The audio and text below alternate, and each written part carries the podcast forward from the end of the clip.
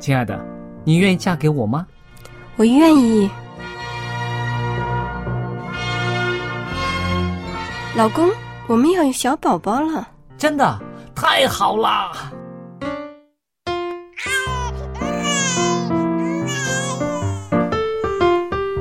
妈妈，妈妈，看我画的画，好看吗？真好看，宝贝画的太棒了，拿去给爸爸看看。爸爸妈妈，我去上大学了，你们多保重身体，我放假就回来。出门在外要注意安全。好好吃饭，天冷了，别忘了多穿衣服。好了好了，别多给唠叨。家里打电话哦。孩子啊，啥时候回来吃饭呐、你爸想你啦。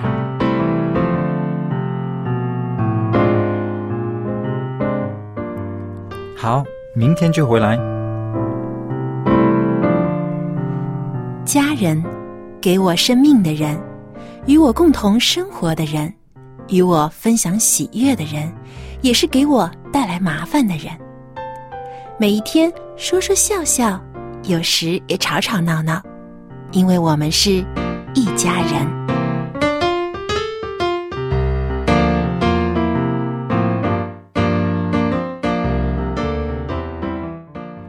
不是一家人，不进一家门。亲爱的听众朋友，非常欢迎您收听希望福音电台《一家人》节目，我是主持人小杨，和我在一起的还有好妈妈佳丽姐和帅气爸爸杰瑞。听众朋友，大家好，我是佳丽。大家好，我是 Jerry。哎，最近我正好在收拾自己的衣柜，因为啊换季节了，哎，发现啊，原来我有好多的衣服。呃好久没穿了。嗯啊，可能因为现在哎体型有点变了，那就我就在烦恼啊，这些旧衣服到底应该怎么处理呢？是丢掉吗？又觉得很可惜，还很很新的，因为？没有没有坏啊，有些衣服还很干净，嗯。嗯，比较新的，有的穿的次数很少，嗯，那如果去卖掉吗？又觉得哎，我买的衣服本来价钱就不高，可能也没有人会想要买。哎、发现现在真的很多年轻人都会遇到这样的问题啊，就是哎，自己的二手的衣服嗯应该怎么处理呢？是我上次看过一个报道说啊，香港的年轻人呐、一个月啊平均买六件新衣服，嗯，不是吧？真的。那么厉害？啊、都是那种不是很贵的，哦走过啊买一件走过又烧一件，所以呢就是这样子呢。新衣服跟旧衣服在家里面怎么样安排，怎么样处理？衣柜啊越来越满了，成个没地方为一个问题。放啊。有的人呢，把那个那个吊牌还没有剪下去的衣服呢，可能就是没有穿哦，过、就扔掉了。呃对啊，新的 真的很就是可全新惜。全新的嗯对而且呢，现在还有很多网店，就很多人在网上开服装店，哎，那个价格又便宜，款式又多，很多的年轻人，特别女孩子，哎呦，每个月可不止六件啦，有的买的多的恨不得要剁手了。网上买衣服不是很容易买的那个不称身吗？所以呢，就万一买回来一发现，哎，不适合自己，就就在那儿，一次都没穿了。所以而且还有就是网上买衣服呢，它比店里边买呢稍微便宜一点儿、嗯对而且又方便啊，在电脑上、电话上啊，他看、直那个、接送货上门。嗯所以呢，这个就是说，在购买的过程里面呢，省时省力，刺激你消费了。是嗯对，对这呀就是一种叫速食服装。嗯就现在的发现，很多的衣服啊，就流行的时间很短嗯哼，啊。那有些年轻人一看，哎，挺喜欢，买了，但没穿两次，哎，觉得过时了，就不要了。是那就造成很大的这个气质这些衣物啊。你想，就从香港这个调查的报告来说啊，每年就有超过十一万吨的纺织物品被遗弃，哦，就相当于说每分钟就要抛弃一千四百件 T 恤，嗯，就足够铺满两万五两万五千个香港大球场啊！哇，这个真的很夸张。是，我觉得呃，在这方面呢，真的是需要大家要重整一下理念了啊。这种数字，你刚刚说的这个数据说出来，我觉得实在是让我们觉得太浪费了呃，，真的要剁手了。太浪费了。这个可能比较说的严重一些，就是是罪恶，浪费是一种犯罪嘛，嗯，对不对？那全球来看呢，每年全球生产呢要超过八亿五千万件衣服，嗯，就以这个快速服装工业来讲，但整个过程当中呢，会产生大量的有毒有害化学物质，因为它要漂染这些的衣物啊、染料啊等等。那这些所产生的这个污染呢，就会影响到当地的水源和土壤，而且呢，有些有毒的物质还会对我们人体的皮肤引起过敏的反应。这样说来，真的是在这个服装方面，我们真的应该更进一步、更积极的去提倡环保才对。对，那现在有很多的国家已经开始有这样的计划了，就是被称为是啊、这个可延续服装发展。也就是说，有些衣服要穿的时间长，而且可回收。嗯啊，就是现在的二手服装市场。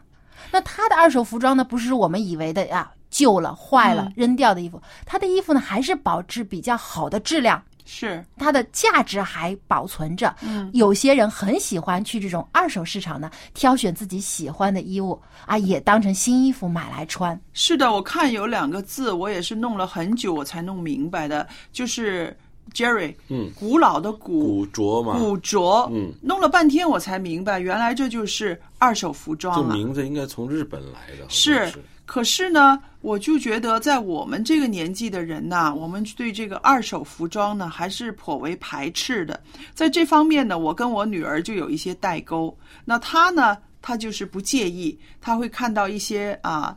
很好的二手服装，她还会去买，然后我就会阻止她买。我说不要了嘛，买这个干什么？因为是别人穿过的，对呀、别人穿过的，跟人家的肌肤接触过的，真的不要了，不要了。然后他说：“妈妈，人家这些都是消毒过的，而且还嗯有，他说你看我这个领子啊是被换过的。”嗯他就是说，因为补过。不光是修补那个店呢，他就是把所有旧衣服的领子，他全部换了一个。他就是说，因为这个领子呢比较容易陈旧，比较容易脏。嗯，那么呃，为了让下一手的人呢穿起来呢，这个比较心理上觉得舒服，而且领子是真的是贴住自己的皮肤啊什么，他就把它重新换一个。那我就觉得啊。原来有这样子的潮流，这个是我还是啊、在学习当中的。因为因为这些呃伊犁啊，他们这个剪裁在不同的这个时代都有不同，是所以呢，他们它的有风格不一样。对风格不一样，所以现在有一些人呢，就追求一些复古，复古一点绝版的绝版的那种剪裁，是现在的服装是找不到的。对，嗯其实啊，说到流行啊，真的没有哪一个流行说是啊不会回来的，不会回流的。很多可能啊十年前流行过的东西，到现在哎又重新流行了。是所以以前的一些旧的衣服，哎，到现在又发现有人开始穿这样的风格的衣服了。所以如果说以前的衣服能够保留到现在，也有人会去选择。那现在很多像澳大利亚，还有一些的这个呃西方国家，他们都开始有这种新兴的一种产业，就是一些小的服装店呢，呃。去出售二手的服装，哦，当然了，它也会像刚才佳丽姐说的，经过的一些的啊改良啊，一些的啊这个消毒处理啊，保证它的衣服呢是绝对健康无毒的。嗯，那么嗯购买的人也放心，而且价格上面呢，它也比较实惠。是那看到其实现在整个的这个服装的工艺啊，也在开始改变方向，因为看到很多现在的这种快餐式的衣服啊，生产过程又不呃又不环保，是而且产生很多有毒物质，而且它的质量也很差，所以它就做不到这种持续发展。因为说它的衣服可能放一两年，它的衣服就坏了。就没有人会再去买它了。嗯嗯，所以呢，现在的这个很多的大品牌的呃这个服装产业呢，也开始在往这个新的方向发展，想要制作呢更质量更好，那更有持续发展性，那使这个衣服的寿命能够延长。那英国也做过一个调查呢，说如果这个衣物能够延长九个月的使用率啊，它在回收以及洗涤的各方面呢，可以每年节省五十亿英镑的支出。哇，这真是一个不小的数字啊！对，对，那我知道呢，这个服装的二手市场呢，真的是还有不少的顾客。那因为呢，我看到啊，年轻一代啊，他们对于那个古着的那个款式呢，非常的热衷之外呢，他们也会看到了，就是说一些啊，二十年前、三十年前的衣服，它用的这个纤维的质量呢，要比现在的还要好。哎，对这肯定的，这个是不是？嗯那所以呢，这些个年轻人呢，所以他们也不介意呢，就是去花钱穿旧衣服，嗯因为他们还觉得这个是绝版的，以后未必买得到呢，所以很热衷。那这个在这个意识方面呢，当然它除了潮流之外呢，它还有一个就是也是有环保的意识，对觉得这件衣服好好的还没有坏，那么。理应还有人继续的去欣使赏用它对。使用它，对，嗯，那说到这个旧衣的处理呢，还有一些其他的我们可以去做的，比如说有些衣服很好的，嗯。但自己穿不上了，比如说像我体型变了，嗯。有些我显小了，那呃，我可以把它捐出来。嗯，对，啊，现在有很多的这种捐对，在我，家的这个大楼的下边呢，我们就有一个呃塑料的像小房子一样的嗯一个东西。那么就是要我们这些居民呢，你家里面有衣服要呃处理的，你不要扔到垃圾堆那边去，嗯你要把它叠好、捆好，然后呢放到这个回收站的小房子里边去的。嗯，它有要求的啊，哦那个衣服呢不能是坏的，对，不能穿洞的，嗯对啊、对可以没有扣子，但是不能够有那个破洞。对需要清洗干净吗？需要要对而且还要他有要求要我们把它叠好，嗯，就叠到不能随随便便对，塞不能。够扔进去就算。叠好之后还要帮他绑一个绳子，帮他捆好，那样子呢就是放进去。嗯对，所以也是有一定要求的。是那当然了，这个也是做好事嘛。对因为这些衣服呢，可以送到一些呃贫困的地方或者嗯一些缺衣服的人手里面。对，还有一个呃渠道，就是说，他不光是说啊、送到那些人的手里面，有的时候呢，他们会觉得，如果送到那些人的手里面，可能是隔着整个大西洋啊、太平洋啊，很远。不方便，可能交通费、运输费更贵，于是呢，他们就把它呢卖掉。嗯，那可以算是一种义啊卖，义卖对。对，因为呢，得到的金钱呢，他们同样的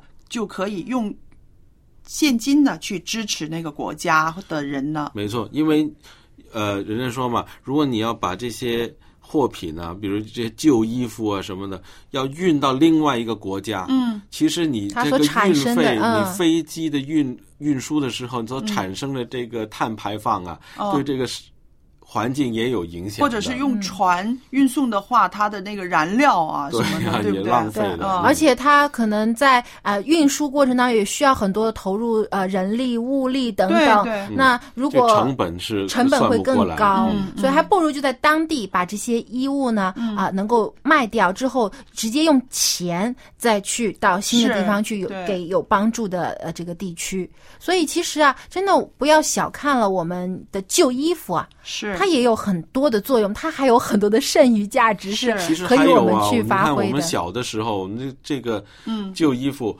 大。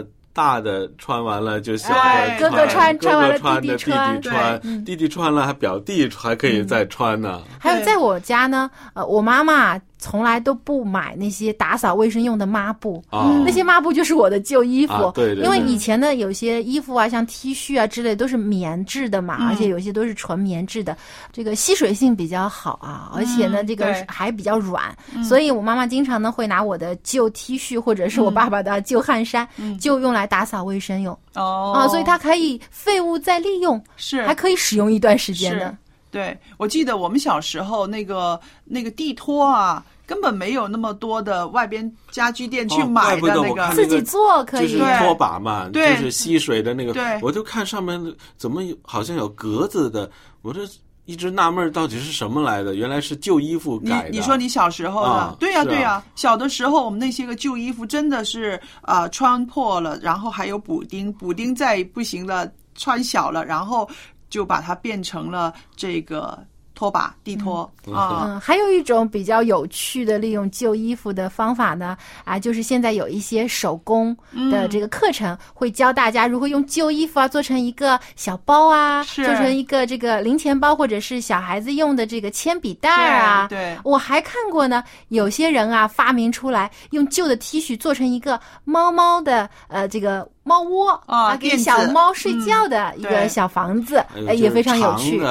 牛仔裤，嗯。它就变成短的牛仔裤，啊或者是直接把牛仔裤改变成一个包。对呀、那个把牛仔裤上边这一部分呢，啊。就是从腰到这个大腿的这一部分哈，它直接剪下来就变成一个包，还很那流行剩下来的那个东西还可以再继续加工成别的别的物品。所以其实啊，旧衣服啊有好多的用处啊，就看你有没有发现它的价值了。是。嗯，而且这个在改。改良的过程当中啊，也是一种乐趣嘛，有很多自己创意哎，对对自己有动手去制作，其实在，啊、以前的人呢，他们对于这个物品的珍惜呢。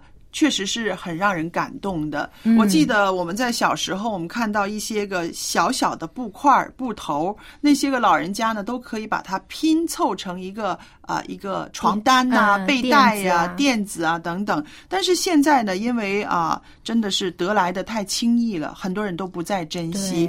那我觉得，其实这种珍惜的美德呢，应该从家里面的人呢。可以互相的提醒。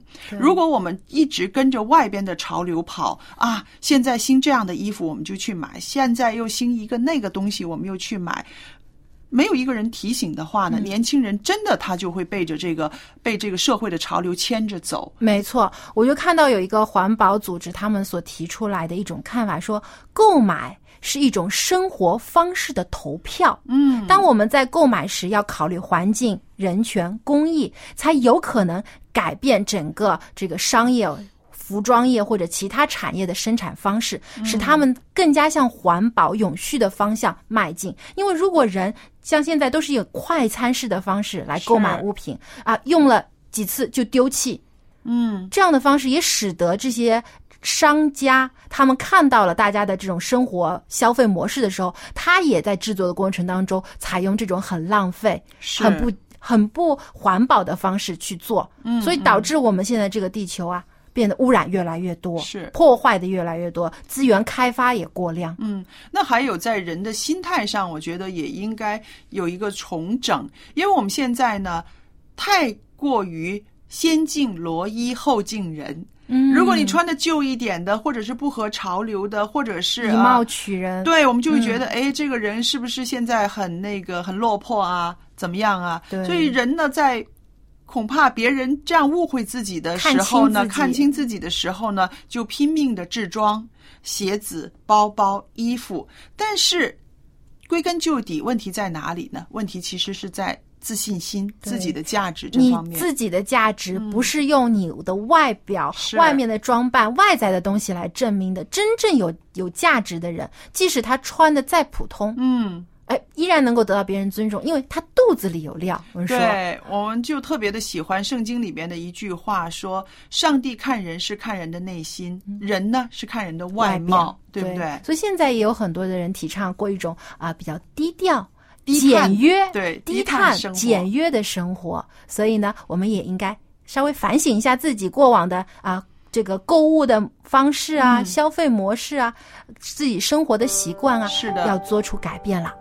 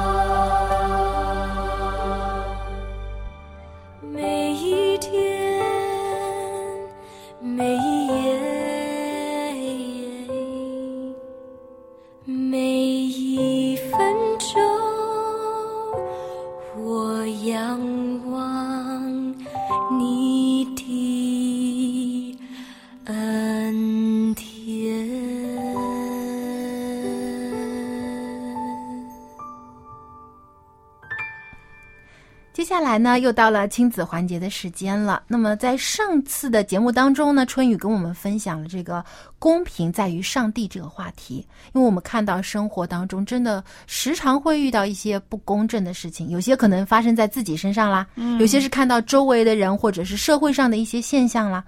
特别对于孩子来讲，怎么让他们能够呃用公正公平的眼光来呃看待自己和看待别人，还有呢，如何去接受一些可能不公益的事情发生之后的结果，这些其实是很多做家长所关注的。那么接下来呢，春雨会继续跟我们分享这个话题，我们一起来听一听他的看法。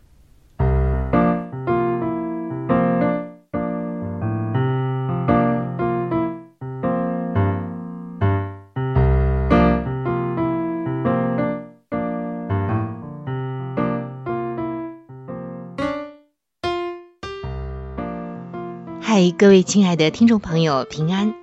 欢迎您光临到亲子专题的时间，我是主持人春雨。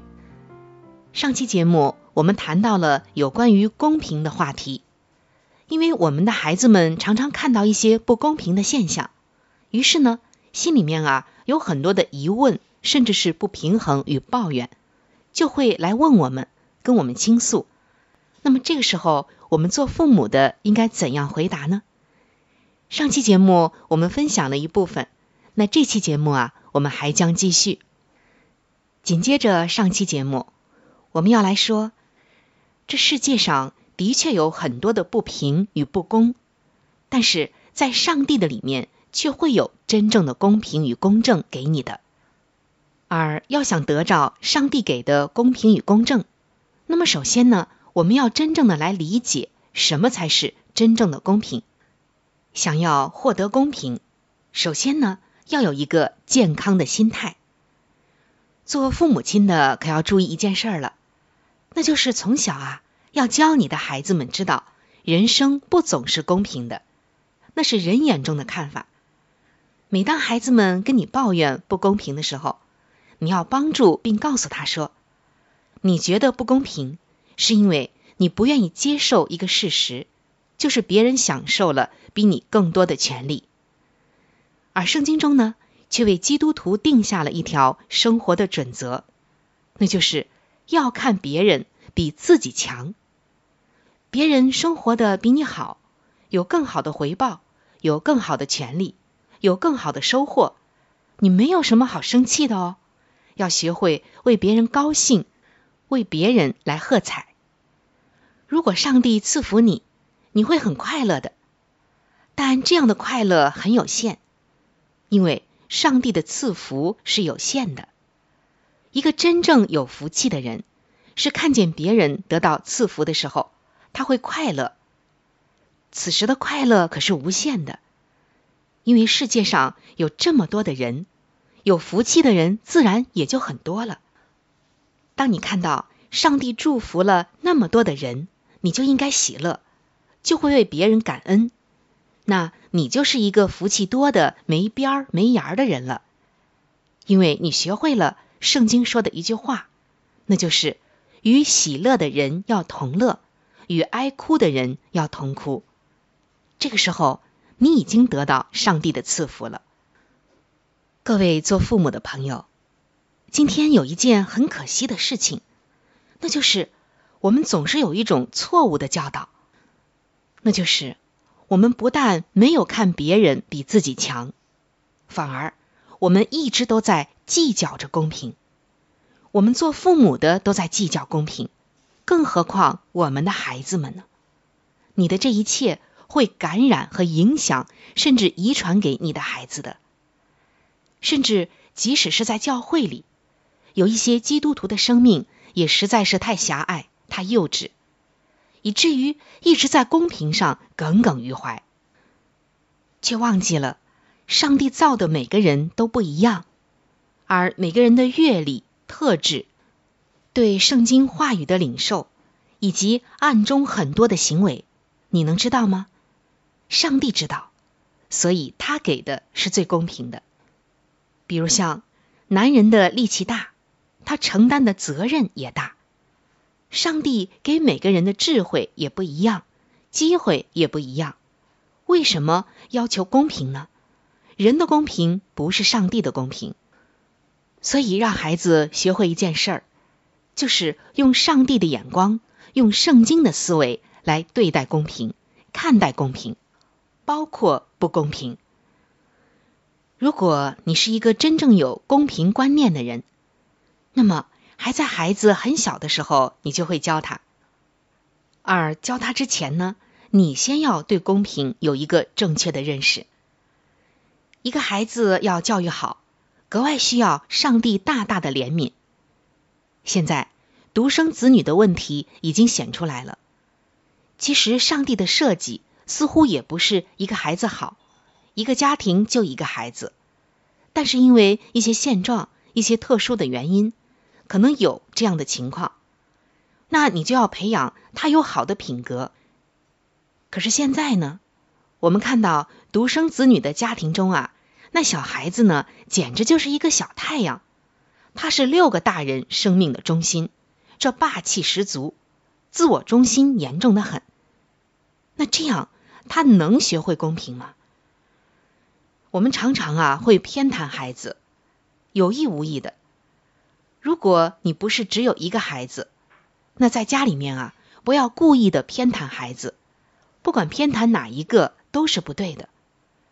如果做父母的故意要偏袒孩子，老大做错了事儿，妈妈好像什么都没看见，因为老大妈妈喜欢，而老二做的再好都是不顺服的，因为他不像我。曾经啊，有一位妈妈，她非常讨厌他们家的老二。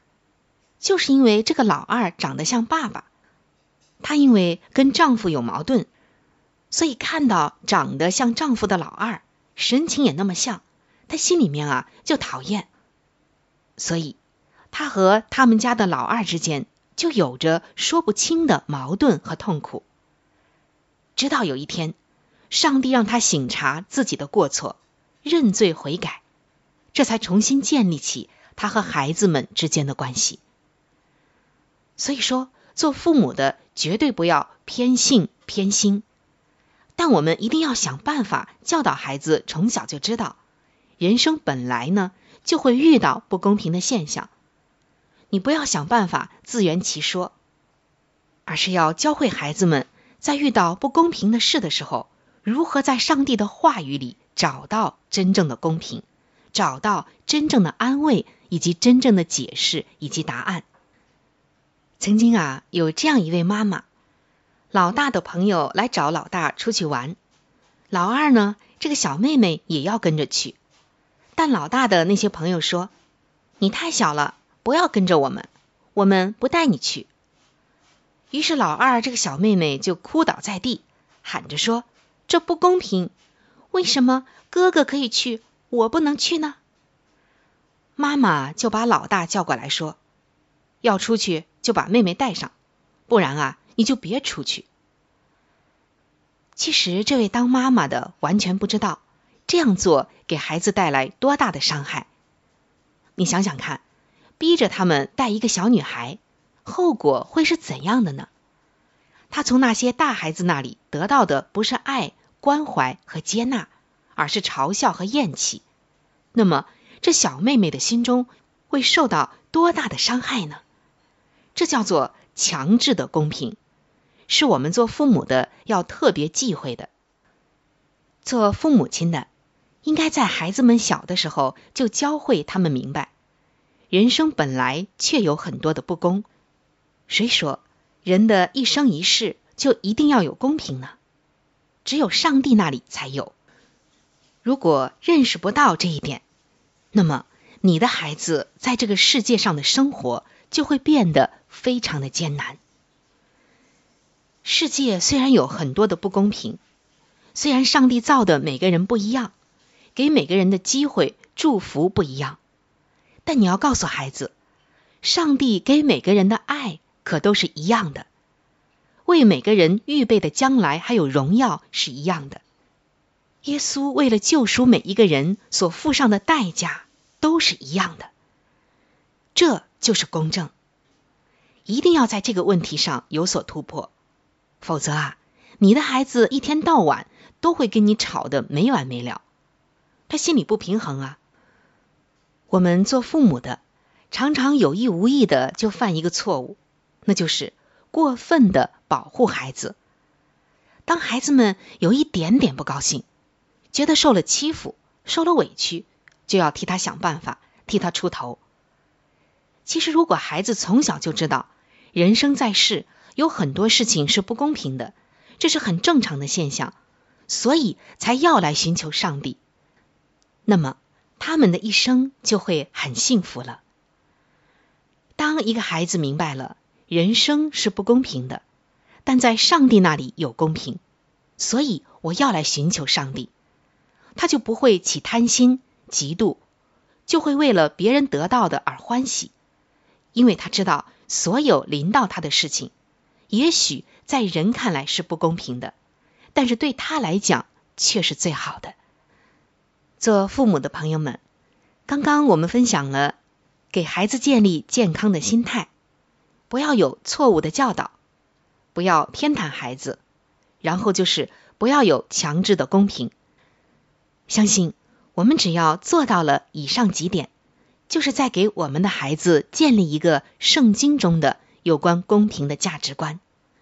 那么，即使他遇到不公平的现象，也不会被击倒，因为他的根基在圣经里，更因为他将会在上帝那里寻求最大的安慰与公平，他将会是幸福的。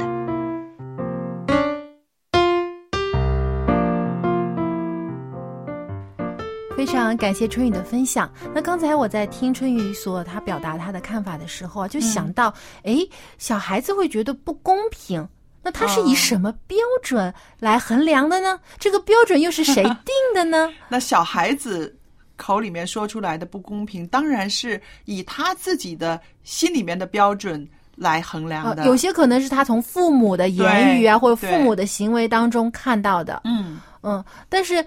那父母的或者孩子自己的标准就一定是正确的吗？一定是公正的吗？当然不是。其实我们每个人自己的标准定出来的时候，都有很多我们的私心杂念在里边，偏向自己一点。嗯，是。那有一些，当然现在国家它也有正规的这个法律法规啊，做任何的事情也都有条例，以达到对大多数人的公平。嗯，但有的时候。其实还是会产生不公平、不公正的事情啊。是，所以说要真的找到一个绝对的高的标准，说在人的这人间社会、人间社会当中很难的，连国家这个国家首领他都不一定能，整个政府它都不一定能够完全的解决这个难题。是的，那唯有在圣经当中，因为上帝，我们是上帝所创造的，世界的一切的自然规律。也都是上帝制定的，它会达到一个最完美的平衡和和谐，所以上帝所讲的律法是最最公平、公义和公正的。嗯，我想啊，在这个人间呐，嗯，唯一你找到最公平的就是每人都有二十四小时。是啊，还有这个，还有啊，每人都要经历死亡吧，生老病死。嗯，嗯，但是也有人说啊。一些有权有势的人、有钱的人，他可以延缓自己的衰老，延延长自己的寿命啊。是那这一些呢？如果真的是去计较，当然又会有很多的其他的这个问题出来了。但是我觉得上帝对每一个人都是公平的，他用他的方式来使得每一个人都有得到自己应得的东西、应得的恩赐。因为耶稣不是为某一群人。牺牲他的生命，嗯，换来永生，而是为所有的人。所以这一点上，其实我们已经看到了上帝的大爱和最大的公平了。其实我想到的就是有一些人，他一出生的时候，他就跟别人不一样，他似乎人家有的，比如四肢，他就没有。一些残疾人、天生残障的人是的。那这种人的心里面，他最容易有这种观念，就是。上天对我不公平，是不是？可能普通的人啊，周围的人有时候也会用这种啊可怜的眼光看着他，觉得哎呀，他生活对他太不公平了。但是还好，在这个世界上有一个非常美好的一个例子，一个见证，见证。就是呃尼克胡哲。啊，我现在知道他很多人都知道对他是一个大布道家。对他出生的时候就没有四肢，嗯。所以当他上小学的时候，他身边的小朋友第一次看到他只有一个身体，然后一个头，嗯。然后他走路是要用他的就是他的胯骨下边的那一部分仅有的嗯。那个大腿来走路的时候，小孩子的反应是非常的惊奇，甚至会耻笑他。那可是这一切在他的心里呢，都已经被克服了。如今他已经为人夫、为人父，他说出来的话真的是让举世的人感动。他说：“就算现在你用百万元来引诱我，叫我长出手脚，我也不会考虑。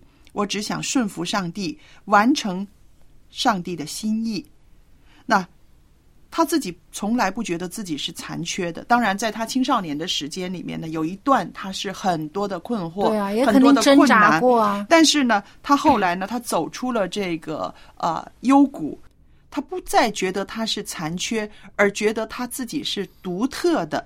所以呢，他就是说，上帝要利用我的独特来彰显他的大能。嗯，所以呢，透过他的演说和见证呢，真的是鼓励了很多的人，也让很多人重新再对公平有了更深刻的认识。新的认识了。对我觉得这个其实也能看到尼克他的一种生活态度，是因为有很多人。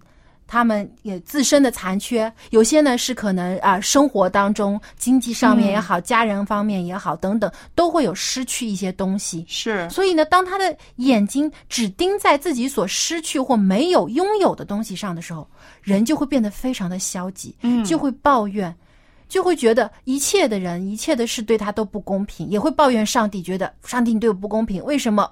你你夺走了我生命当中的重要的东西，有的人就会有产生这些很极端、很消极的想法。但是尼克他把眼光放在的是自己所拥有的，上帝所赐福给他的嗯。东西上面，所以他能发现原来他虽然失去了一些别人都有的，但上帝给了他很多是别人没有的东西。是的，所以他就会觉得我不是残缺，我是独特，是我能发挥出上帝要我发挥出的价值。所以我觉得啊，这个是我们需要学习的。对，嗯，呃，也许我们都四肢健全，有比较好的生活能力，嗯，对，没有在健康方面也没有出现什么大的问题，但我们有的时候还抱怨呢，会觉得是啊社会不公平啦，啊，家人对我不公平啦，朋友对我不公平啦。但我们有的时候去看看像尼克这样的人，嗯，去看看圣经当中耶稣为我们的牺牲的时候，我们就会发现，其实我们拥有太多的东西了。我们应该去珍惜这些，而不是只是老看着自己没有或失去的东西。就是说，当你觉得自己缺乏的时候，你要静下来想一想自己现在有什么是拥有的，嗯是不是啊？对，你越想细致一点啊，看远一点，你才发现你其实拥有很多东西。嗯，对，因为有的人真的是钻在牛角尖里，只看到眼前所失去的。嗯，其实还是拥有很多东西。嗯，对。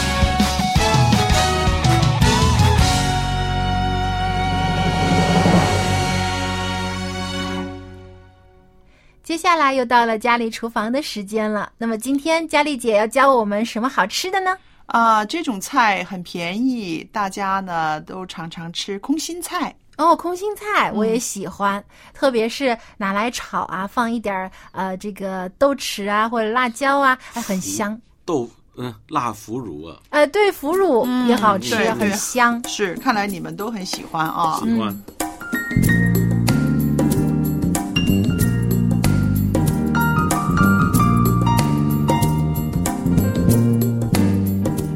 今天呢，在佳丽厨房里边呢，跟大家介绍的一种蔬菜，大家都很熟悉，空心菜。很多人很喜欢吃空心菜啊，觉得它那个口感呢非常的美妙。那空心菜呢，也叫做通心菜、无心菜、庸菜，这些名字大家都听过，是不是？那么说到空心菜对人体有什么功效？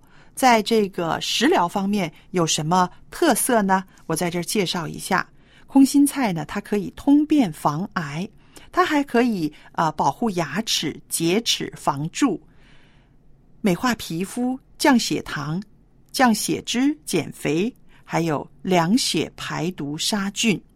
中医来说呢，啊、空心菜是味甘性寒，入肝经、心经、大肠经、小肠经。空心菜的主要营养成分呢，包括了蛋白质、脂肪、膳食纤维、胡萝卜素，还有丰富的叶酸。那维他命当然也不能少的了，就是维他命 A，还有维他命 C、维他命 E，还有盐酸。矿物质呢，它包含了钾、钠、钙等等。那么说起空心菜呢，我想大家呢都会觉得，嗯，好好吃啊。你买的时候，你又知道怎么样的空心菜才是好好吃的呢？买空心菜的时候，你要看看它的叶子，叶子比较大，色泽翠绿，质地柔嫩的，就是好的空心菜了。烹调空心菜的时候呢，很可以考起你家的大厨，无论是妈妈也好，爸爸也好，哪一个掌厨的话呢，都会知道啊。空心菜遇热呢，就很容易变黄，所以呢，烹调的时候要充分的热锅，大火快炒。千万呢，不要等呢叶片都变了软了，你才熄火盛出来。那个时候啊，就是那几秒钟的时间呢，它已经是受热过度呢，那个叶片呢都会变黄了。那你说我不炒，我用水烫一样，水要开的大大的，把它放进去一烫的话呢，要马上啊就快点捞出来了。如果太久的话呢，你再捞出来的时候呢，就是变成黄色。空心菜了啊，那我们说空心菜呢，你在洗的时候呢，通常都会把这个头的那个部分呢，比较老的那一部分呢，把它切下去或者是掐下去扔掉，没有关系，因为啊，那一个部分呢是最容易让人家感觉到它是比较生涩，而且纤维很粗，比较难于下咽的，所以在摘菜的时候呢，您可以。把那个老的那一部分呢，把它摘走。那么我们说，怎么样和其他的菜一起搭配来烹调空心菜呢？有人出了一个菜谱，说呢，空心菜可以跟这个荸荠一起来烹调的。空心菜和荸荠呢，都是属于寒性的食品，搭配做汤有凉血解毒、利尿通便、消食除胀的功效，适合夏天的时候呢。消除暑热，还有这个便秘，甚至有一些人得了痢疾的话呢，空心菜跟荸荠这样的搭配呢，对于这个痢疾呢也有帮助啊。那另外呢，呃，便秘的人、痢疾、高血压、高血脂、糖尿病，还有这个啊身上呢比较有火气、生疮的人呢，可以多吃一些空心菜，因为啊，它是能够帮助你啊通便。能够让你排毒，那么身上的这些个疮呢，就可以得着一些个处理了。那么因为啊，空心菜是属于比较寒凉的食物，体质虚弱、脾胃虚寒、腹泻的人呢，不宜多食了。那好了，我们说说啊，空心菜有什么食疗的特长呢？空心菜呢，通便防癌，那是因为啊，它含有丰富的膳食纤维，可以增进肠道的蠕动。加速排便，而且呢，空心菜呢，它是属于碱性的食物，吃了之后呢，可以调整肠道的酸碱度，预防肠道里边的这个啊菌呐。我们就是说的这个，我们的肠道里面有一些帮助消化的菌，对不对？它可以预防肠道里的菌群失调，对于预防消化道的肿瘤呢是有益处的。那也提到了，哎，空心菜还可以洁齿。防蛀可以美肤，那是因为啊，空心菜里边的叶绿素有“绿色精灵”之称，可以防止牙齿被蛀，还可以呢除口臭。那当然也可以润泽肌肤，可以说是美容的一个帮手啊。那么空心菜的叶子里边呢，含有一定的植物的胰岛素成分，可以帮助二型的糖尿病患者呢。控制血糖了，嗯，这个我还是第一次听说啊。原来多吃空心菜可以帮助二型的糖尿病患者，可以恒常的吃的话呢，就可以控制血糖，不是说偶尔吃一次就有这个效果的啊。那么空心菜呢，它还含有烟酸、维生素 C 等等，能够降低胆固醇。对于甘油三酯，它所含的膳食纤维呢，又可以啊。增加你的肠道的蠕动，减少对胆固醇的吸收，就是具有降脂减肥的功效。那么空心菜呢？它含有木质素，它就可以杀菌消炎，对金黄色葡萄球菌、链球菌等等呢也有抑制的作用，可以预防感染。所以夏天的时候经常吃空心菜，可以防暑解热、凉血排毒，还防止痢疾，更可以啊医治一些个因为夏天的这个火气呀、热气呀所出现在皮肤上的一些个疮、结等等。那么听起来呀，空心菜真的营养价值很丰富，对于人身体的健康呢，它也有一个调节的作用。所以，听众朋友们，这个夏季不妨多一点买空心菜，做空心菜，吃空心菜了。